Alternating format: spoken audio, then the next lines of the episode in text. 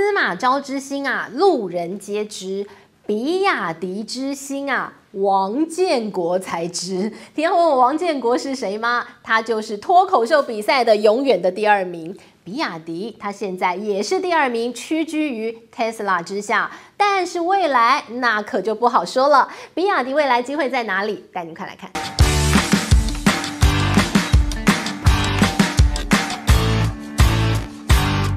Hello，大家好，我是志玉。今天呢，我们要跟大家来好好聊一聊。比亚迪的故事，我们看到比亚迪啊，它应该说是在中国企业当中啊，在上半年对大放异彩，可以说是不得了的一家公司。上半年呢，中国有一个这个企业的市值成长排行榜，第一名就是比亚迪。比亚迪呢，因为受惠于它的一个销售量暴增了。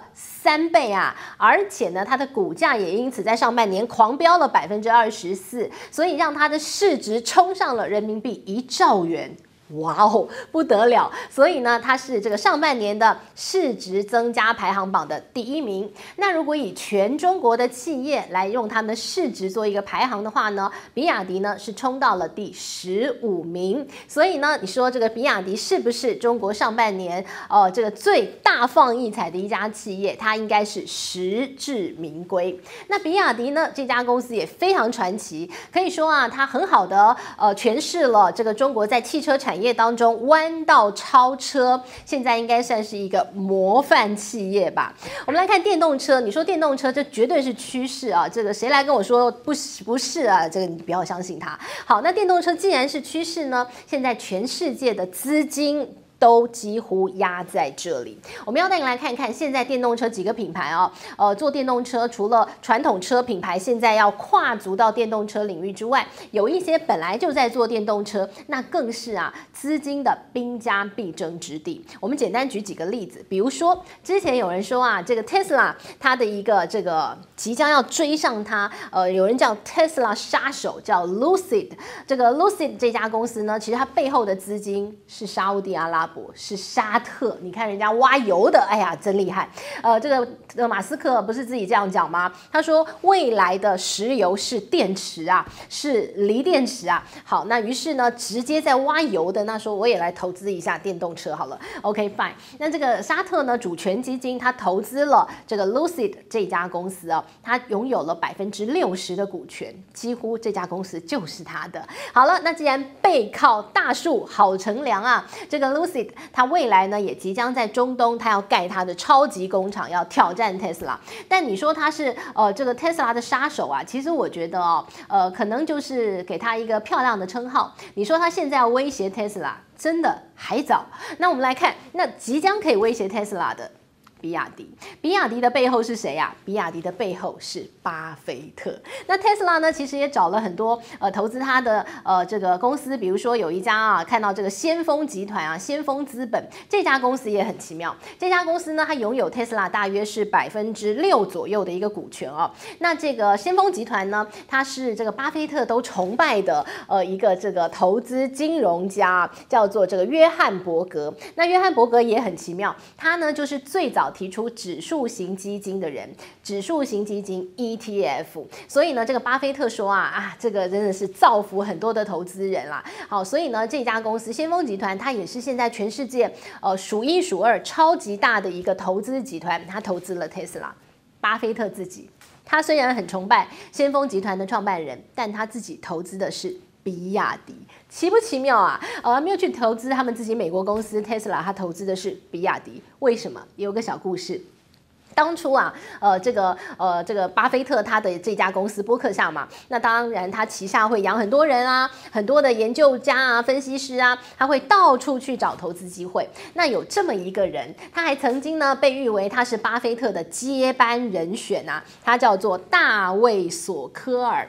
那这位人士啊，他就在两千零八年来到了中国寻找投资机会，看到了比亚迪。好，那个时候的比亚迪当然就是名不见经传，一家小小公司，什么 B。BYD，他想 BYD what？I don't know，呃，这个 Who knows 不晓得。但是他来到了工厂参观，那这个王传福呢，创办人，哎呀，马上跟他介绍了，说我们这个电动车啊，未来的趋势，环保、绿能概念。那我们要做电动车电池，当然不能再创造呃新的污染产生。所以呢，王传福就告诉这个大卫索克尔，告诉他说，我们的电池电解液是环保的。绿色的，而且它的电解液，通常电解液很毒嘛，对不对？呃，这个他说我们的电解液可以喝，于是呢，王传福这个时候迅雷不及掩耳，从产线当中捞起了一杯电解液，咕噜咕噜喝下去，而且重点是他活下来。于是呢，这个大卫索克尔就觉得，哇哦，这是一家太奇妙的公司，不投资怎么行？回去马上找巴菲特报告，隔天马上就宣告他投资比亚迪，投资了。二点三亿美元，你说王传福他值不值得啊？付出了他肠胃的代价，可能接下来看医生，但一点都不重要。他拿到了二点三亿美金，哎，于是呢，这个比亚迪就得到了巴菲特的背书跟投资，有这么一个小故事。但无论如何啊，呃，这个故事也不知道是真是假啦。这个以讹传讹传了这么久，那这个王传福他得到了投资，比亚迪有没有做起来？有。巴菲特呢，因为他喝了一杯电解液，他投资了这二点三亿元，他有没有？有赚到有，巴菲特这个爷爷呢，他有拥有百分之七左右的比亚迪的股份。比亚迪的股价，我们刚刚讲上半年最夯就是它了，所以它的股价暴涨啊。巴菲特爷爷赚了四十倍，真好赚。那你说那杯电解液真的是不得了的值钱呐，给我来一杯啊！不是，好，那我们来看比亚迪呢，现在呢，它已经慢慢慢慢的做成了它的规模了。我们来看看上半年在电动车产业当中，为什么说那个 Lucid 靠一边站吧？你背后有油国支持，那又怎样？我们要看你接下来的一个持久力。但是比亚迪迫在眼前，它现在是不是即将要超越 Tesla 呢？我们先从销售量来讲，如果是以纯电动车的销售销售量来讲啊，在上半年 Tesla 呢依旧是全世界的第一名，它是电动车的霸主，它的总销售量呢有五十。十六万辆，那比亚迪呢排名在第二，纯电动车呢它的销售量呢大约是三十二万辆，但是比亚迪要加加油，它加了油电混合车的销售量下去呢，哇哦，这个比亚迪超越了特斯拉的出货量，总计呢在上半年比亚迪它的一个这个。电动车，广义的电动车，新能源车，包括了纯电动车，还有油电混合车，通通加在一起呢，它的总销售量是六十三万辆，噔噔，超越了 Tesla。所以呢，呃，如果你要这么算的话，新能源车广义的来算，比亚迪已经超越了 Tesla。但是你要说纯正的电动车，现在呢还有一段差距的，但是呢，有没有机会追上呢？我们从这个比亚迪跟这个 Tesla，他们现在的产线分布，你会看得出来，恐怕下半年就要被追上喽。我们来比较一下。比亚迪跟特斯拉，呃，特斯拉呢，我们看到了它的一个这个主要哦，呃，有人形容说它叫做由上而下哦，那比亚迪呢叫由下而上，什么意思啊？呃，特斯拉呢跟比亚迪他们相同的都是啊，他们的创办人都是研发技术的，像王传福呢，他就是一个技术出身呐。虽然呢，当然有一些这个耳语会觉得说，哎呀，他都都是模仿的，他都这个反向工程，拆人家的东西，然后模仿学习，但是呢，这个王传福自己讲过一句话，他说：“我有本事模仿。”那也是我厉害之处，你说我什么，对吧？那你自己卖了东西出来，难道不容许我拆开来看看你怎么搞的吗？所以呢，这个王传福他也不以为意，他觉得反正我东西可以做得出来，我可以后来呃不但把你模仿出来，而且我还可以更加精进，那是不是我厉害之处？所以呢，这个王传福啊，他也是技术出身。那这个特斯拉的马斯克，他更是一个天才嘛。所以他们其实两家公司，他们相同之处都是，他们最早都是从研发电池技术开始，慢。慢慢变成了一家电动车的公司。那刚提到了这个 Tesla，它是由上而下的做，因为它最开始推出的是一个豪车的一个品牌，做的是那个最高端。而比亚迪不同，比亚迪刚刚开始做的时候，它是从最低端的、最便宜、廉价的车子开始做起，然后慢慢的往上精进啊。而 Tesla 呢，则是从豪车开始，慢慢的往比较平价的方向来走。所以你有看到像现在的 Model 3啊、Model Y 啊这些。是相对来讲比较平价。而现在的这个比亚迪呢，则是慢慢的往上做。他们最新推出的电动车的一个品牌呢，其实已经跟这个 Tesla 的呃这个 Model Y、Model Three 不相上下，已经开始慢慢拉近。然后呢，我们在刚提到了为什么说比亚迪有可能在销售量很快的时间，它会超越 Tesla。你要看他们双方的一个超级工厂设在哪里。我们看 Tesla 的超级工厂在哪？美国当然大本营有一座，然后呢，它在中国上海有一座，它到了德国，它在柏林也有一座超级工厂组装它的 Tesla 哦。OK，那它的布局是如此啊，美洲也有，欧洲也有，中国也有，都是它的大市场。那比亚迪呢？当然主要生产基地都是在中国嘛。最近当然有一些呃，这个它未来发展计划，但主要是在中国，于是乎就出现了产量的差距。好，我们看到其实呃，特斯拉虽然在美国有厂、中国有厂、在欧洲有厂，但是它主要的产量来自于上海厂。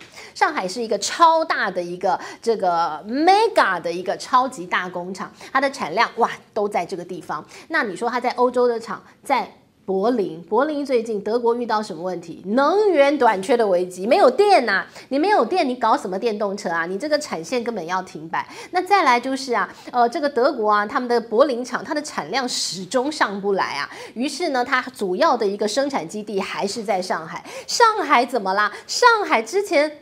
封城啊，所以呢，这个 Tesla 的产线从四月到六月啊，呃，这个这个它在这个之前的一个这个几个月啊啊，真的是因为封城的影响，所以呢，它的一个这个产线停摆，所以它的产量当然就上不去。但是反观比亚迪呢，比亚迪它之前的大型的一个生产基地在广东，所以呢，几乎不太有受到这次 COVID-19 的影响，所以它的产量迅速的在扩大当中，而且比亚迪还有接下来扩产的计划，从双方。的一个扩产产线的一个效能运作上，现在的比亚迪看起来。果然，人家以前中国世界工厂不是叫假的。你说要组装这一套，哎呀，中国人很会啊，所以呢才会讲，比亚迪接下来很可能它的一个产量一上来，很快可能会超越 Tesla 哦。所以呢，我们可以接下去再观察看看。那继续我们就谈到了，那未来呢，比亚迪呢希望可以在这个电动车市场当中弯道超车，让中国的车品牌可以有国际能见度哦。那比亚迪最近做了很多的布局，我们来看，首先。他要到欧洲去，呃，其实呢，特斯拉在欧洲市场啊也是蛮呼风唤雨的哦。那所以呢，现在比亚迪要到欧洲去，那欧洲去呢，现在要在瑞典，要在德国，他要办他的门市了。那除此之外呢，这个比亚迪的新车也要去参加巴黎车展。目前在欧洲呢，可以说啊正要起步，但其实啊，比亚迪早就透过它的电动大巴。拿下了很多的市场，在欧洲市场，电动大巴几乎呢，比亚迪都有斩获。现在呢，比亚迪的这个电动大巴士啊，已经卖到了五十几个国家，六大洲都有比亚迪的电动大巴。那提到了电动大巴，还要看一个市场，这个市场最特别。这个市场呢，很多的车的品牌啊，到这里都铩羽而归，那就是日本。日本呢，当大家都这样讲，说它叫进口车的禁地。新能源车的坟场，因为日本人太奇妙了，就不喜欢开进口车。你到日本去，它的一个车商的一个这个畅销车排行榜前十名，全部都是他们日本自己的本土车。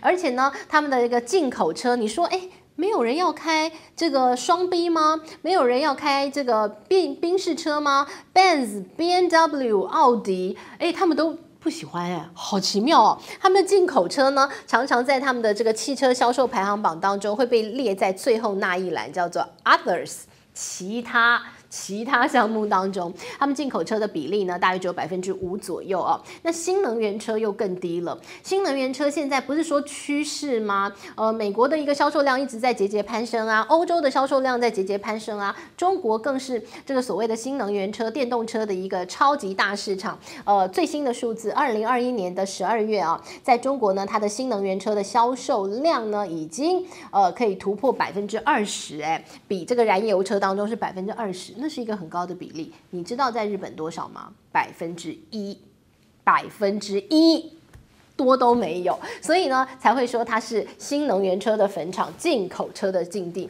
现在日本啊，我们看到这个市场，你感觉铁板一块吗？没有关系，比亚迪要进去。比亚迪怎么进去？首先进去的是电动大巴，电动大巴在日本市场占了百分之七十的一个市占率。然后呢，比亚迪聪明之处在于啊，它跟丰田合作，它跟 Toyota 合作，或者你颠倒过来说是丰田找比亚迪合作，他们要合作的是电动车这个领域啊。所以呢，现在比亚迪也要到日本去设它的门市了。那它有在地的品牌，这个丰田的合作呢，诶，那接下来在日本市场。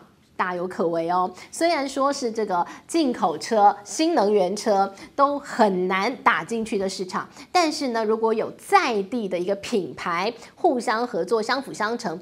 或许有机会，那这可能是这个比亚迪现在要往这个国际化迈进的很重要一步了。我们刚谈了这么多，在电动车市场当中，比亚迪要去挑战那个市场的霸主 Tesla 哦。那当然，现在看起来在国际知名度当中，在品牌的一个呃高雅度当中，好像还略逊一筹。但是呢，慢慢的，如果这个看到了在日本市场、在欧洲市场，慢慢的透过了门市的一个这个建立啊，然后呢，知名度慢慢的累积，或或许呢是有机会可以跟这个 Tesla 啊，这个跟他挑战一下，并驾齐驱。这是今天帮大家看整理的比亚迪最近的一些这个发展了。那当然，我们看到了以前的这个汽车市场啊，你说就固定的几个大品牌，传统的那些品牌，那你其他的一些品牌，其他国家的汽车品牌很难跟他们匹敌。但是呢，当电动车开始崛起是趋势的时候，很多国家开始都觉得这是弯道超车的机会。那目前看起来。比亚迪，中国的品牌很有机会。